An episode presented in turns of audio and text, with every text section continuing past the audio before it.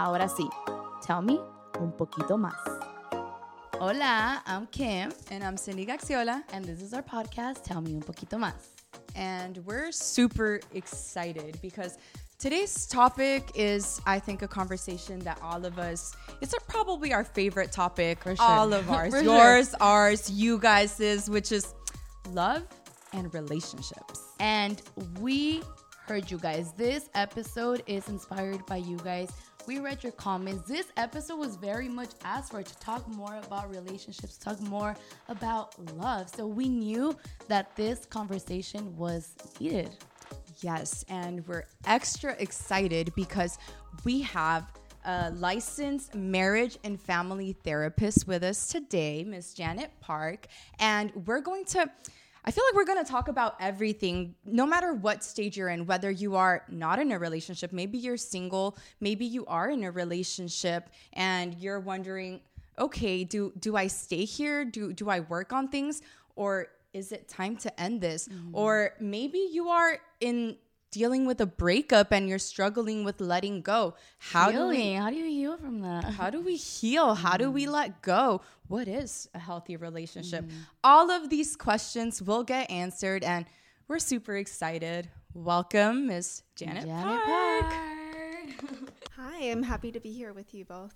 No, thank you so much. It's seriously something that we are so excited to have this conversation and we actually recently, in one of our previous episodes, we had a, a conversation. We had an episode about how to let go and move on. And there was so many questions based on that episode and we felt what we did in that episode we shared some signs you know okay maybe you haven't fully let go of this person you know we talked about personal experience throughout research what you can do to let go of this person but one question that we kept getting and getting and getting was we understand that no relationship is perfect, but people were asking, how do I know that, you know, I can work on this relationship? I can we can work on making this relationship healthier or you know what? It's time for me to let go of this. How do we know that? Yeah, I mean, that's a really good question. I think first step is recognizing whether or not the relationship is in alignment with your needs and your values. Now, sometimes, you know, many of us might get into a relationship where we're finding ourselves flexing and changing ourselves for the other person, where we are not, um, we're not able to acknowledge our own needs and our own values. So I think that would be like the first place to just sit and reflect within yourself is, is this a relationship that um, is in alignment alignment with my needs and my values. Um, I think from there, asking yourself, does this relationship ha- already have healthy qualities? So, for example, you know, some aspects of a healthy relationship is there mutual respect? Is there trust? Is there honesty between the both of you? Is there good communication? So, those are different areas where you can look at your relationship. You know, how is that like with this person? Um, and then going from there you know and when you are missing some of those aspects i think from there um, asking yourself if or maybe also engaging with the other person too is you know is this something that's workable? Can we work on this together? Is that other person willing and open to work through it with you? And i think that is also very key because if the person's not willing to shift themselves and you're not willing to shift yourself then you know that mean that might give you some clarity in where to go from that point. That makes so that makes so much sense because yes the, you could be you could be in a place where you're like well some of those answers were like oh I, I don't know i have some of those things or i don't have some of those things but it's the the respect it's those things that you mentioned and are we willing to continue working on this? So for that person that maybe is realizing, you know what, I don't think this is going to work out. I I think maybe it is time for things to to end here. Sometimes just because we have that awareness, it doesn't mean that we are able to take that action. It's it's not easy to take that step. If if we find ourselves struggling with that, but we have that awareness, what are some things you feel we we could do to try to take that step? Yeah, I mean, I think that's a very common experience. Sometimes we recognize something is not right for us, but we have a hard time letting it go. Um, I think I think in general, people have their own timing. So it's okay if, if you, in this moment, don't feel ready. Mm-hmm. If you continue to work on yourself and uh, continue to reflect within yourself and build that awareness, maybe there will be a time when you feel ready. But I mean, in terms of like steps you can take, you know, being able to, um, again, first going back to that question what are my needs and my values? Is this in alignment? And how can i live a life that is more authentic to myself? And then i'm a, you might be noticing i'm asking a lot of questions. For me my kind of philosophy is, is in life it's not about finding the right answer. It's about learning to ask you know the right questions mm-hmm. within yourself. Because there's different answers to different things. And so in like whatever situation you're in being able to ask yourself those type of questions and find what's authentic to you in that moment. What do you feel ready to do right now? It's okay if you don't feel ready now, but what do you feel ready to? Um, I mean, another point of reflection within yourself too is asking yourself, what what's keeping me, um, what's what's causing me to hold on to this mm-hmm. relationship? What am I getting out of holding on to this relationship? Because a lot of times people have a hard time letting go because, you know, maybe underlying there's there's um, kind of a reason why we're holding on to something. Um, so yeah, I think those are some some areas to to definitely explore. I love that you bring up the fact that we can ask ourselves those questions because again, going back to the how to let go and move on, we we ask you know, how do I know it's time to let go and move on? And the question was, is this relationship draining me? Is this bringing me more pain than happiness? And you know what was so shocking to me was that most of the people, a lot of the conversations that we had, a lot of the people that were engaging with us with these questions, what they were answering, yes, it's not bringing me happiness. Yes, it's not bringing me pain. Yes, I, I yes, it's bringing me pain. Yes, I am not happy in this. Yes, yet doesn't align with my value, with my values. Yet I can't let go. I can't let this person go. And when we see that, we're like, what? Like, why? If it's not aligning, if it's not bringing you happiness, what, why is it that we are just so attached to this? What is it that makes it so hard for us to let go and move on from that if it's not aligning, if it's not bringing us the happiness that, you know, we deserve? Well, I mean, I think in a way you answered your question attach you you are attached to that person. And so when we have an attachment it's not so easy to let that person go. Um, i mean think about it in this way too you know you've especially if it's a longer relationship you may have invested a lot of time a lot of energy your your resources into this person um, and so it is a kind of loss. And that's the other aspect of this, too. It's also a kind of grief because you, it's a death of this expectation of this relationship, of what you've wanted, of this person. Because once you let go of this person, you're accepting that th- I don't want this person in my life anymore, or at least in, in such a close manner. So, again, I think there's a, a layer of grief that comes with that. And I think for a lot of people, it's hard to grapple with that. It's grief is a very complex and difficult emotion to to address, and so I think a lot of times people may hold on to something because it's easier to hold on to that than to go into these other these other areas that I'm talking about. It can be really difficult for people. it's people. Scary. It's scary. You don't know what's gonna come after that. Mm-hmm. After that letting go process.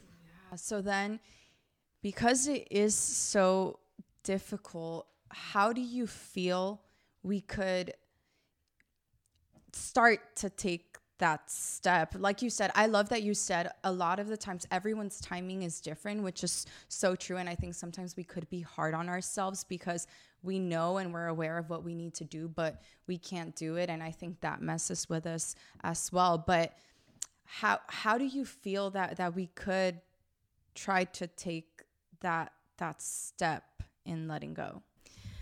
Well, I think the first step is the recognition that in order for you to have this fulfilled life, it means being in alignment with your authentic self. If you're acting against your needs and your values, you're not in alignment with yourself. And so I think it's reconciling with that. And when you get to that point, then it becomes easier. The answer becomes easier what you need to do. You know, it's hard hard for me to like give one specific step on what you can do. But the reason why for that is because for everyone that an- answer is different what is in alignment with my authentic self? Is staying in this relationship honoring me? And if the answer is no then going from there what do i need to do in order to be in alignment with myself? What do i need to do to honor myself? And once they realize once they do the step they let this person go i think one of the most I would say difficult area could be healing. I think as a as a as a woman, I can speak for myself. I think it's very easy to get distracted with other things. You know, okay, you know, I let go. Let me. There, there's other options here. I can go here. I can go there.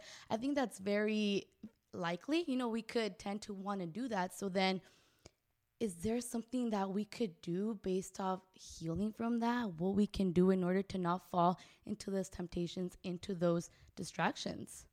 I, yeah, I think it's that's always a difficult uh, period to navigate. Once you've let go of that person, that relationship, and then you're moving on your own, it can be very difficult. A lot of times, mm people are wanting to go back to that relationship. That's very, it's actually very common to do that. So you're not alone. You know, anyone who's in that situation, they're not alone because a lot of people have to navigate that. You built attachment to that person, mm so that feeling is very normal.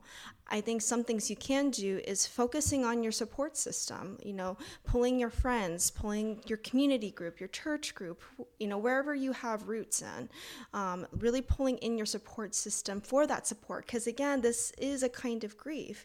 You know, in order to navigate this kind of loss in your life, it's important to have your support system with you to help you through that um, I think again going back to the question, I think the the question and in that point in that period is asking yourself, how can I love myself in this moment? What would be loving for me? You know, and doing that for yourself, whatever, mm-hmm. whether it's going on hikes, whether it might be going to the beach, whether it's taking up that hobby you've always thought about but never really got around to. So again, you know, going back to your needs and your values and love, like how can I love myself in this moment? What do I need to do? Even if it's just, you know, I'm going to make myself a cup of chamomile tea. In this moment, what can I do to love myself? And again, you'll find as you continue to navigate on that path, you'll grow more and more in alignment with yourself. And that's what's important is to live by each moment, asking yourself th- those questions. And how do how do you feel we can recognize between what is a distraction and what are things that we are actually doing that that are for us to love ourselves how do you how do you feel we could recognize the difference because i think there's a fine line and sometimes we could try to lie to ourselves and say well No, that's good. That's actually a really great point. I think the really the line is are you being honest with yourself? So take, you know what I when I mentioned in healthy relationships, right? You see respect, you see honesty, you see, you see trust. Um, I'm such a strong advocate of not just focusing on your relationships with other people, but also within with yourself. What's your relationship with your are you being honest with yourself? Can you trust yourself? Are you respecting yourself? Um, so if I think you know knowing the line between whether you're you know really trying to focus on self-love and distraction is am i really being honest with myself about how i'm feeling in this moment you know there might there's going to be periods where you might be feeling sad you might be feeling down are you owning that within yourself are you acknowledging those feelings are you holding yourself with self-compassion in that. And I think when we start avoiding those emotions, then yeah, we're not processing them. We're not working through them. And so I think that's what's vital is, you know, making sure you're doing these things, but you're also acknowledging how you're feeling in that moment. And in that in that healing process because it's a process and I know the timing is different for everybody. What do you feel are some questions that we can ask ourselves to try to recognize if if we are healed, if maybe we are ready to I don't know, maybe try dating again or what, whatever it may be. But what are some things we can do to try to recognize where we're at in our healing process?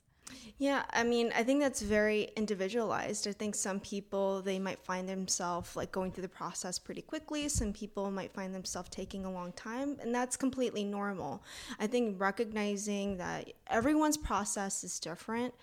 Um, again, I think it's doing those things, addressing that self love question, um, being able to have some time to reflect, journal with your feelings.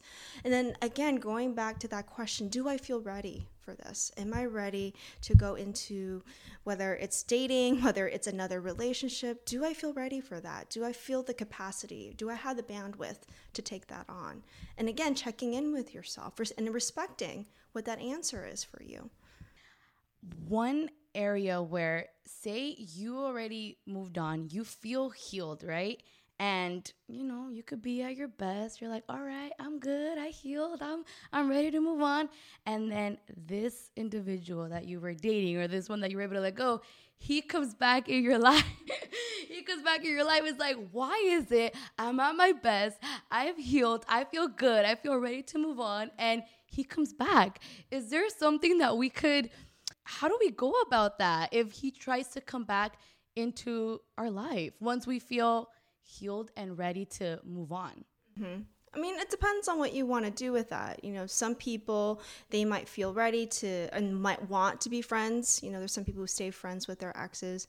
Um, there's people who you know say that I can't. That's just not good for me in my process to not engage with them.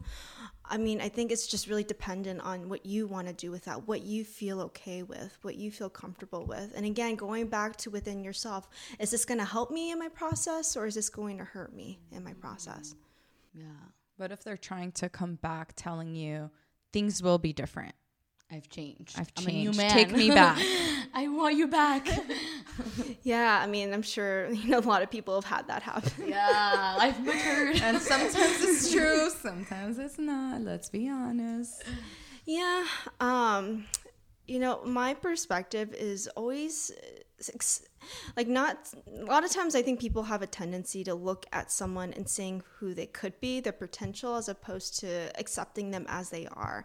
I always err toward accepting if this person in front of me is how they're going to be and going to stay that way is that going to be okay with me? Is that going to work for me? Is that in alignment again with my needs and my values?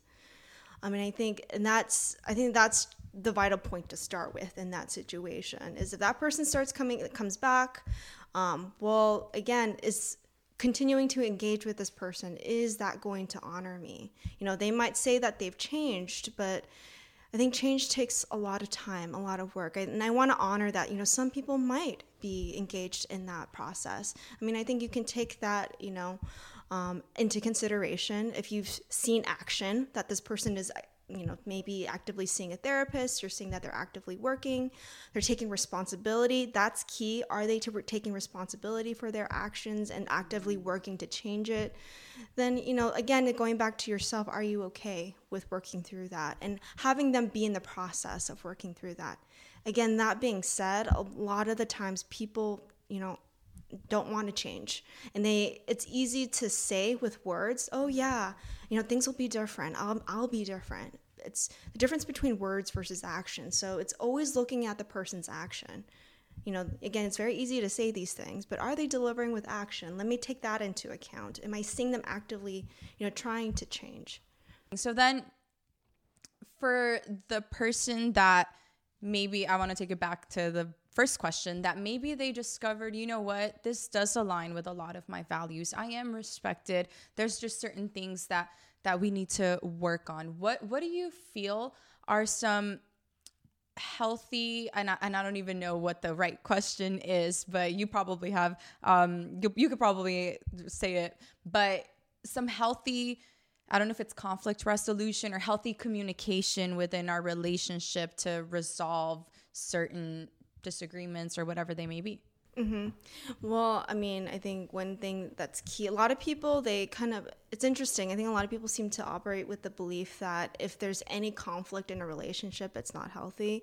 So, first thing first, conflict is healthy in a relationship. It happens, disagreements are going to happen. That's completely normal and expected in a relationship. The key is how couples navigate conflict. That's the distinction. And so if in, you know, in conflict, you the person is um, you know, say they're like pers- giving personal attacks, they're treating you with contempt, or you're treating each other with contempt, you're criticizing one another, you're not listening to each other. That's where there's a lot of area of growth. That's where, you know, conflicts can get very unhealthy and damaging for, for both parties. Um, the flip side is if instead you know both of you you know might have your feelings you might have your emotions there's nothing wrong with that. You might feel really angry in the moment but you res- you, you continue to respect one another. You're owning your responsibility your actions and whatever the conflict may be. You're able to listen to one another and understand each other's perspective. Those are some healthy you know aspects you see in healthy conflict. Um, and so yeah, I don't know what your original question was, but those are some. I'm like, you answered it, that and more.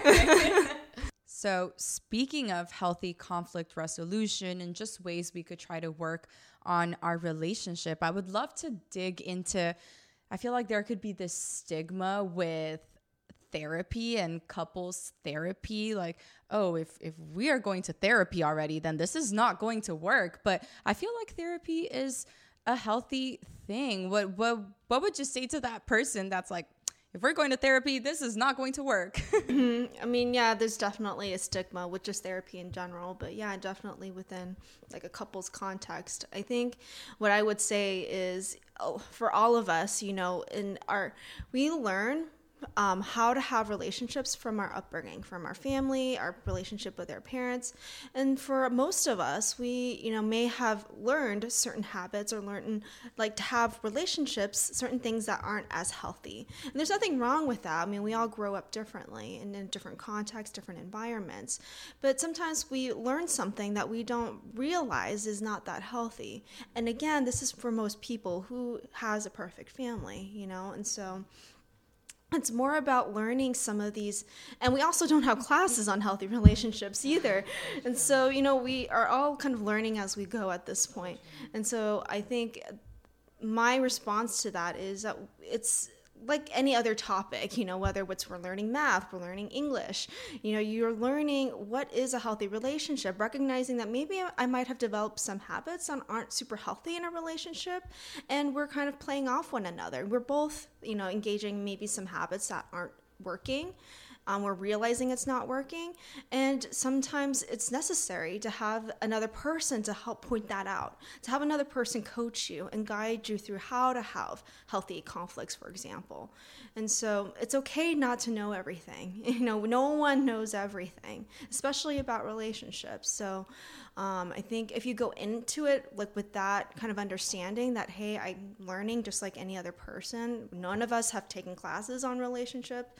Maybe there might be select few. I don't know if they're out there but it's not common and so we're learning. And i think if you again if you go in with that mindset i think it's not so much that oh there's something wrong with me but it's more of how can i learn you know something that's healthier and that's going to be better for our relationship. I love that way of looking at it as a coach as as a guide. When you're trying to be better at something you go to someone right. that is maybe that has studied that or has done that for for years. So that's that's a very good way to to look at it how could we go about that? Because say if I were to be in a relationship, I would love to be in in doing a relationship therapy, but I don't know. I feel like I would feel like maybe a little awkward. Like, how do you even bring this up to your partner? Like, hey, you know, maybe we should go to relationship therapy. Mm-hmm. I mean, yeah, I, I can understand the like uncomfortable feelings that might come around that, but I think in your relationship, it's you know, if in a relationship, you're both aware of your issues, whatever issues or conflicts that come up. And so I think one way of navigating it, again, with that perspective of learning, you know, hey, like we've been having this issue, it's come up a lot, and I've been thinking about it. And I was thinking maybe we could see a couples therapist that can help us how to navigate that issue better. Because I've noticed that we have a hard time working through it together. Wow. And so maybe having this other person, this other perspective that can help us navigate that in a better way, I think would strengthen our relationship. What if their reaction is negative? What what what does that tell us? Um, I mean, they might tell a lot of things. Um, maybe a person is not open to change, doesn't want things to change. Or again, going back to stigma, you know, some people have a certain stigma attached to therapy that it's you only do this if it's like there's something seriously wrong, rather than, you know, it's really a way for me to learn how to navigate life in a healthier, better, better way. It's we can always learn how to navigate things better. Um, so I think it's just, I mean, I think there's a lot of reasons why someone might react that way. Sometimes it could just be about the stigma. You know, they might have a certain um, conceptualization of what therapy is that it not might not necessarily be. But I hope we're all open and receptive of seeking that guidance and that help. I was gonna say that, man. I'm gonna pray, Lord, may He be willing to take relationship therapy with me. oh, I do have a question now for those that are in the dating process, right? What would you say that are the most red flags that we should be aware of when dating this this person? Yeah, um, uh, going back to what I was mentioning earlier about aspects of a healthy relationship, I think that's a good place to start. Um, again, is this person respecting me? So, um, is the person honoring you as a person? Is the person acknowledging your needs and your values? Or is the person being critical of you, criticizing or attacking you? Um, wanting you to be wanting you to be different wanting you to change you know those are all acts of not really honoring you as a person and i think you know that's one place and the other the other aspects here too is like is the person honest with me? Is the person openly communicating with me? So say you know you have a disagreement about something. Mm-hmm. is the person able to sit with you listen to your perspective? Um, if they did something to hurt you is that person able to own you know whatever their action may be? Or able to hold your reaction to their actions? mm-hmm or is the person criticizing you, getting angry at you, telling you shouldn't be feeling that way? Is the person gaslighting you, thinking, "Oh, that never that never happened"? I mean, those are all different aspects or examples of, um, again, of someone who of red flags that you might want to look out for. Again, it goes back to the pillars. You know, are, is it? Do you feel safe with this person? Um, a lot of times, like you can trust your feelings. When you're with that person, do you feel safe? Do you feel comfortable? Do you feel good? Um, as opposed to, you know, when I'm with this person, I don't feel good. I don't feel very safe. I feel like maybe like upset a lot of the time, you know, maybe because they might be criticizing you or attacking you. I think your feelings can be a very good guide, you know, in terms of is this person someone I like I want to be with or I could be with or maybe a person I don't feel like it, again is in alignment with myself. Mm. Do you feel like sometimes we deep deep deep deep inside we know but we're afraid of facing that reality? Yeah, definitely. I think that happens a lot. I think sometimes um, it's hard letting go of the expectation. And I think it goes back to the loss piece again. I think there's a loss with when something does not align with our expectation. Wow. I feel like I'm gonna rewatch this episode like 20 times. I'm gonna have a notebook filled with all these notes. My gosh, I feel like this topic is so important, mm-hmm. so needed. So we are so grateful for you and for giving us these tips, this advice. It, again, it goes back to it's something that we felt it was important. We have so many questions, and I mean, hopefully, let's. I, I hope this is not the last conversation we have because I still have so many more questions, but that would be a whole other episode. yeah, even even just through our conversations, man, like we're like, man, I wish we had enough time to cover this, to cover yeah. that. There's so many things. Obviously, we would never end, but this has been such a, a blessing. I I would love to just go over I want to make sure we're all very, very clear on what those pillars are for a healthy relationship. Mm-hmm. So, mutual respect, trust, honesty, communication. Amazing. And that's just pillars are the foundation for whatever it is that that we do. So in this case we're talking about relationships. So this isn't a be all thing, but yes, you're you're right. It's we can take it from there and just analyze our, our own experiences, our own relationships, and try to learn, try to grow, try to be better every day, whether we're single or whether we're in a relationship. Just make sure we're continuing to do that work. That's self work. Yeah. That's what it comes down to. And I love that. We're all in this together. No, we understand it's not easy. It's not an easy process, but I love that we can have this conversation, get this these advice, these words from a therapist that specializes in family and marriage. So we thank you so much, Janet. It has been such a blessing to us. Again, we've learned so much, and I'm sure everyone has learned from this. So we appreciate you so much, and thank you for for being here today and having this conversation with us. Yeah, you're welcome, and I hope that I was able to give a little bit to help you and help um, your viewers. So, thank you for inviting me. Thank you. Again, I don't think it's gonna be the last time. this Let, is part one. part one of 20. I'm just kidding. but again, we thank you guys so much for everything, for your love, for your support, for trusting us with these comments. Again, this episode was inspired by you guys. We read your comments, we conversated about this, and we knew that this was needed. So we thank you so much for trusting us, for being here. And again, if you haven't yet subscribed to our YouTube channel, we invite you to click that button of subscribe. We are also available on Apple Podcasts and on Spotify. And um, yeah, right. Don't forget to like this video. like, like, like, and share, share, share, share, share this share, video, please. Um, and yeah, until next time. Thank bye. You.